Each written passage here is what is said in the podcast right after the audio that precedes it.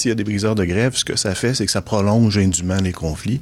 Et c'est pour ça qu'on est devant le tribunal aujourd'hui, c'est pour faire en sorte que le conflit soit le moins long possible. Euh, dans la mesure où l'Université Laval est quand peut continuer d'offrir certains services, eh bien, ça prolonge euh, la grève et ça a des effets sur les étudiants qui sont néfastes, évidemment, euh, en donnant une qualité de service qui est moindre que celle que lorsqu'on est euh, au travail.